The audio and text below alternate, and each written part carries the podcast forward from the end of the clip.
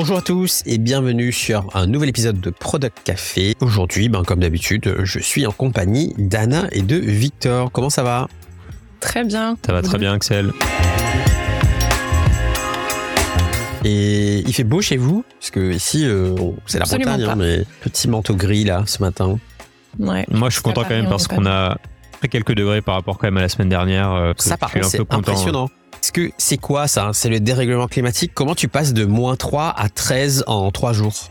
J'ai l'impression que c'est toujours des histoires de dépression euh, qui s'accumulent. euh, et en fait, la semaine dernière, c'était un peu exceptionnel. Je pense qu'il fasse aussi froid. Et là, on est plutôt revenu sur des normales de saison, j'ai l'impression. Bon, on est quand même pas un podcast où on parle de météo, donc euh, parlons un peu de, de, de l'actu du moment, quoi. Euh, je sais pas si vous avez fait attention, mais euh, nos amis allemands de chez AMI, A-M-I-E, en fait, euh, Pas la, pas la marque de Sweet a mis euh, le pas la marque sur le- de Alexandre Vat- ouais, exactement. Donc, euh, c'est exactement ça. Euh, donc, une application qui, à la base, était une application de calendrier, qui finalement, aujourd'hui, est une application de calendrier, d'email, avec aussi des intégrations, notamment avec Spotify, Apple Health, etc., qui permet de venir enrichir cette expérience-là. Donc, ils ont sorti de leur bêta mercredi, donc le, le 24, et euh, avec une publicité euh, et un site internet avec des des designs et une esthétique qui rappellent énormément euh, nos amis de chez Apple. Je pense que c'est pas anodin là-dedans. Il y a il y a pas mal de réflexions. Et en fait, le gros point de déception chez moi, c'est que ben j'attendais un peu ça et en fait, je pense qu'ils ont été un peu victimes de leur succès puisque ils ont pas su gérer le trafic entrant arrivé euh, le jour J quoi. Donc mercredi quand ils ont annoncé leur, leur euh, Mhm. lancement, donc toi t'arrivais, tu n'étais plus en bêta, il fallait payer, donc c'est 12 euros par mois ou l'équivalent si tu payes à l'année de 10 euros par mois. Et en fait euh, tu payes et là t'arrives et l'app te dit désolé, on est en train de régler des problèmes. Donc qui me super fait penser, euh, comme Ce lancement. qui me fait penser à l'autre, euh, un autre, enfin c'est le syndrome, moi que j'appelle qui veut être mon associé. Ça me fait penser du cette autre actu là de l'émission qui reprend, où en fait quand les les fondateurs passent euh, sur l'émission, ils ont d'un coup euh, plein plein de gens qui viennent sur leur euh, sur leur site et euh, quand leurs sites sont pas euh, foutus pour euh, absorber une telle volumétrie de personnes, de centaines de milliers de personnes, ça crache. Et donc ouais, c'est intéressant ce intéressant cet exemple. Donc si on rentre juste un petit peu plus dans le détail de cette app, vous irez voir. Il y a vraiment énormément d'efforts dans le design de l'application, notamment avec deux choses que je remarque que je n'avais jamais vues précédemment. La première, c'est euh, une façon de présenter l'information dans ce que j'appelle un split view. Donc euh, sur mobile, on utilise euh, l'entièreté de l'écran. Donc en haut, il y a le calendrier et en bas, on a notre inbox de d'email. Et en fait, ce qui est intéressant là-dedans, et ça c'est le deuxième point, c'est qu'on va pouvoir f- faire glisser-déposer un mail qui contient des informations typiquement euh, Anna qui pourrait me dire euh, ah tiens Axel euh, on pourrait se faire un déj la semaine prochaine et moi je peux faire glisser-déposer le mail d'Anna vers le haut de l'écran où il y a le calendrier et là ça crée le bon slot dans le calendrier au bon moment et pour le déj avec Anna. Donc euh, tout ça bien évidemment avec l'utilisation d'intelligence artificielle. Donc ça, je trouve ça assez puissant et c'est quelque chose que j'ai jamais vu avant. Voilà, c'est, je voulais juste partager peu- ça. C'est un peu l'esprit de Arc hein, quand même. Arc le navigateur, c'est un peu cet esprit où en fait tu cloisonnes en différents trucs. Mais en revanche, je suis pas sûr que tu puisses faire effectivement naviguer l'information entre les différents euh, endroits euh, de ton navigateur. Mais oui, oui, je suis d'accord, c'est assez, c'est assez innovant comme truc et pour le coup, c'est vrai que j'ai rarement vu un truc comme ça. J'ai l'impression qu'il y a de plus en plus d'applications qui se lancent sur un marché un peu de combinatoire. Là, il y a Notion Calendar qui a l'air assez intéressant, mais en fait, je me dis, si on commence à avoir des calendriers dans toutes nos applications, l'overlap, il est, enfin, c'est, c'est horrible, en fait. Faut que Bah, une je seule pense que c'est la phase, c'est la phase divergente où en fait euh, tout le monde essaye de, de faire un truc un peu innovant et puis derrière il va y avoir de la consolidation. C'est assez typique, je pense, c'est cyclique. Ouais, c'est ça. Mais- mais moi, je suis- ouais. Moi, moi, je trouve que le sujet qui est pas encore craqué et Camille essaie de craquer. Alors, j'ai- je connais pas, hein, j'ai jamais testé, mais en fait, il y a ce sujet de mail, calendrier en même temps que personne n'arrive à craquer. Moi, moi, en fait, euh, moi, typiquement, j'ai Superhuman, j'ai Outlook et j'ai euh, le calendrier Outlook et j'ai Notion Calendar. Et en fait, j'utilise euh, tout ça en même temps. Et j'utilise pas le calendrier de Superhuman. Par contre, j'adore l'expérience Superhuman en termes de mail. Euh, Il y a des trucs que j'aime bien sur Outlook et euh, j'aime et en gros mon calendrier principal c'est Notion Calendar. Mais moi, c'est vrai que si tu me files un un outil qui permet de faire mail calendrier, je suis quand même content parce que parce que c'est ça serait canon de pouvoir faire tout d'un coup. Mais aujourd'hui aujourd'hui en fait Superhuman pour moi reste indépassable en termes de, de client mail. Et, et donc en fait tant qu'ils seront pas suffisamment forts en termes de calendrier ou que tu vois hein, Ami sera pas très très bon sur la gestion des mails il y a de la friction pour quitter en fait la solution d'avant. Ça me fait énormément penser à Jobs to be done. Euh, en parlant de mail et calendrier, la nouvelle proposition de valeur de Hey, euh, Hey.com, qui a été créée par les, les, fondateurs de 37 Signals, qui sont aussi euh, les créateurs de Basecamp, euh, et me paraît comme euh, un produit intéressant. Je l'ai pas testé, mais en tout cas, euh, et ils ont pensé le produit vraiment de manière différente, entre guillemets, réellement se focalisant sur les jobs to be done de, des personnes qui ont pas mal de challenges autour de la productivité. Et là, ils viennent de sortir leur nouvelle offre euh, email plus calendrier. Donc, euh, comme quoi, email plus calendrier, c'est voilà, c'est un, un, terrain où il y a pas mal d'activités en ce moment. Mmh, à suivre. Alors, en termes d'accu, moi, j'avais envie de faire un petit concept aujourd'hui, c'était de regarder de manière très très euh, neutre et impartiale le premier article sur lequel on tombe sur sur le monde et voir un petit peu comment ça résonne avec nos sujets à nous, ce qu'on peut en dire. Et, et en fait, là, c'est beaucoup autour de la, la crise agricole. Alors, euh, je suis pas expert expert du sujet. Ce que je comprends de, de manière assez simple, c'est que euh, en fait, bah, le, monde agricole, c'est un monde qui est très euh, euh, qui connaît beaucoup d'évolution de la réglementation depuis plusieurs années, et en particulier cette réglementation, elle est très très issue de la réglementation et qu'il y a des petits sujets de transparence et on va dire, pour dire simplement, de conduite du changement vis-à-vis de ces, ces évolutions normatives. J'ai l'impression qu'il y a un sujet et une tension et une peur autour d'un gilet jaune V2 Hum, et je pense qu'il y a beaucoup de, de tensions, notamment euh, sur le fait que les agriculteurs ne se sentent pas écoutés ou entendus. Euh, et je lisais ce matin, et il disait la même chose sur France Inter, que en gros, et je simplifie, hein, mais en gros, les agriculteurs disent, ben, à la fin de la journée, quand on a vendu tous nos produits, ben, en fait, on n'a pas assez d'argent pour vivre et pour maintenir euh, notre exploitation agricole et ils attendent que Gabriel Attal euh, propose un plan euh, avec des mesures qui leur conviennent. Mais bon, on sent quand même que il y a une atmosphère qui est un peu euh, tendue parce qu'en fait ils disent nous si les mesures ne sont pas à, à, la hauteur, ben on sort les tracteurs et puis on, on bloque l'autoroute et le périph un vendredi quoi, tu vois. Donc mm c'est pas on est on est on n'est pas vraiment dans la discussion. On est on est à un moment où tu sens que la tension elle est très élevée. Et ça ça me fait aussi penser à un autre truc c'est que je trouve que si tu je peux comprendre en fait que tu regardes pas les news ou que tu parce que par moment ça peut être vachement déprimant.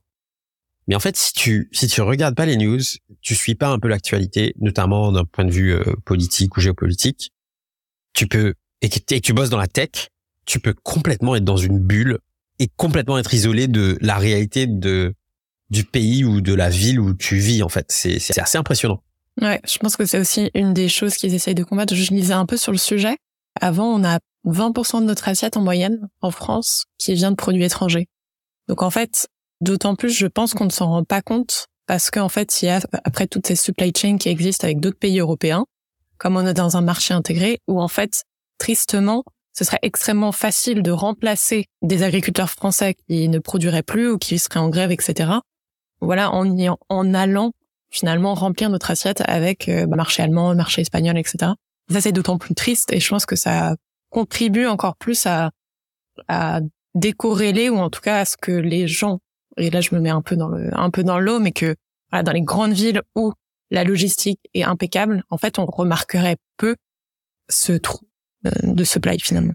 Et en fait, faut, faut que je vous avais un truc parce qu'en fait, j'ai hyper honte et ça vient, je viens d'y penser, mais en fait, euh, là, hier ou enfin avant-hier, en fait, euh, je cherchais des, voilà, des, des trucs au supermarché. Bon, c'était l'avoine, les trucs Quaker Oat, bon, hyper hyper bobo, et il y en avait plus chez Carrefour, donc j'étais de bobo quoi. Ouais, j'étais pas content, et donc et donc dû aller voir sur Amazon. Et là, en fait, sur Amazon, j'ai trouvé le truc direct. J'ai commandé à 21h, et le lendemain, ils m'ont livré à 16h.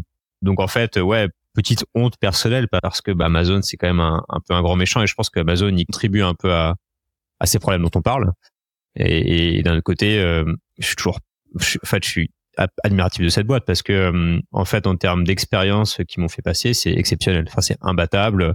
Et, euh, et, et, donc voilà, j'ai En fait, en fait, ça fait évidemment partie du problème parce que aujourd'hui, pour que les agriculteurs ils ont plus de sous, c'est qu'en fait ils sont dans une espèce de chaîne de valeur hyper resserrée où en fait, bah, ça coûte cher de produire et puis quand ils vendent aux distributeurs comme euh, des Carrefour, des grands trucs comme ça, et bah ces distributeurs, alors challenge de marge. voilà, aussi. ils leur mettent une pression de fou sur les prix parce que aussi ces distributeurs ils gagnent pas beaucoup d'argent et en fait un, un truc comme Amazon en fait, et ben il vient un peu disrupter tout ça en, en faisant des, en s'en foutant en fait de faire des marges et d'être rentable parce qu'ils ont plein d'argent et plein de cash et, euh, et donc ça ça participe du problème mais euh, mais voilà c'est ça, ça renforce encore ce côté de, de, de la personne urbaine qui se rend pas vraiment compte de tout ça et puis en fait qui est livré en, en moins de moins de 24 heures euh, de ses produits euh, alimentaires ce qui est ce qui est très Mais ce que tu dis et ce que tu dis est super intéressant parce qu'en fait, tu peux tirer, c'est pas évident de le dire comme ça, mais tu peux tirer un fil assez clair entre la galère des agriculteurs et nos habitudes de consommation. En fait, c'est parce qu'on consomme comme ça que les agriculteurs sont dans la galère. C'est c'est- c'est ça en fait le truc, c'est que il y a une partie qui est réglementaire, etc.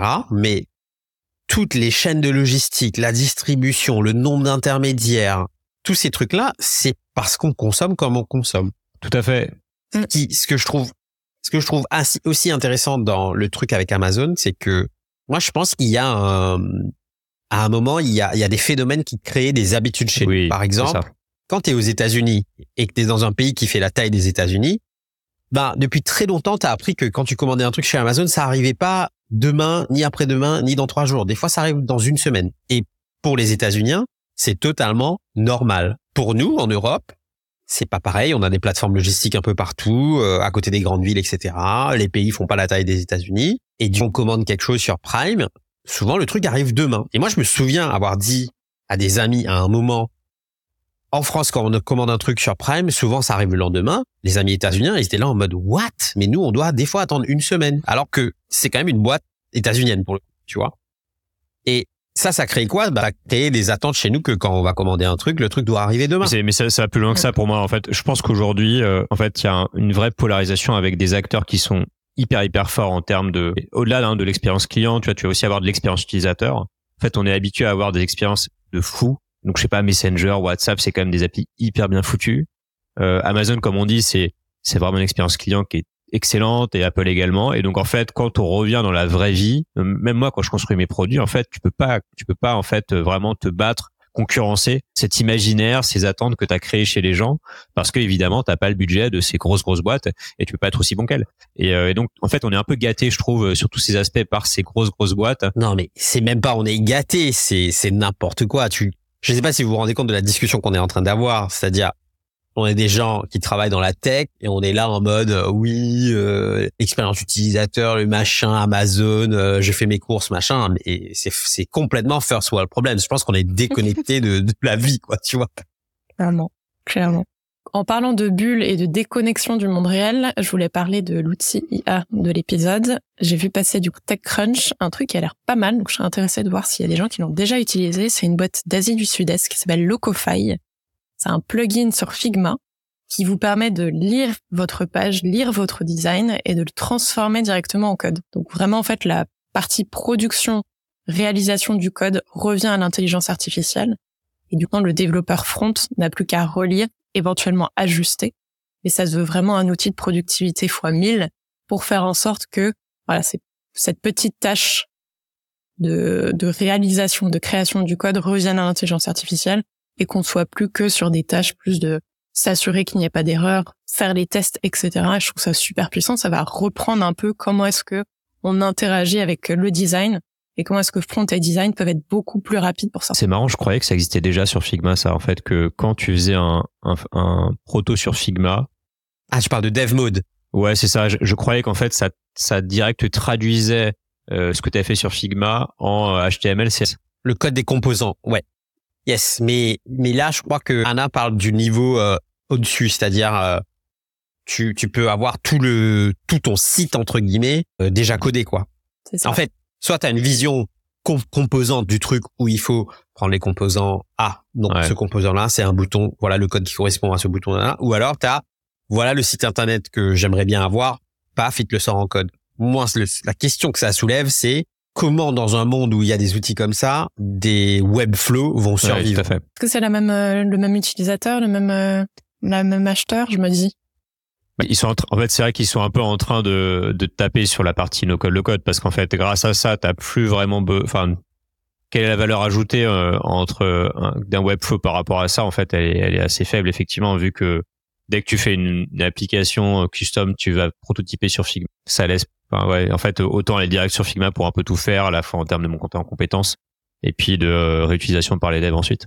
Donc euh, ouais, je suis d'accord, ça me paraît, enfin c'est impressionnant. Eh ben c'était très cool de passer ce moment avec vous. Petit épisode aujourd'hui parce que bon, on n'avait pas trop le temps.